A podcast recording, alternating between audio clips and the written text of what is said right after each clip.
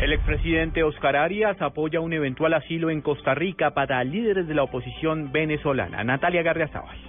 El expresidente de Costa Rica y Nobel de Paz, Oscar Arias, celebró que el Congreso de su país esté buscando asilo para Leopoldo López y Antonio Ledesma. Arias aseguró que ambos son presos políticos y que para que exista una democracia es necesaria la oposición. He lamentado el hecho de que ha existido hasta el día de hoy una indiferencia absoluta de parte de los gobiernos de América Latina sobre lo que está aconteciendo en Venezuela.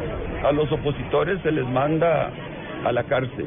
Y se comienza así, por dispararle a un estudiante porque protesta, por enviar a opositores a la cárcel, eventualmente al exilio y finalmente al cementerio. Arias manifestó además que los gobiernos de América Latina deben solicitarle al presidente de Venezuela, Nicolás Maduro, liberar a López y a Ledesma. Natalia Gardea Sábal, Blue Radio.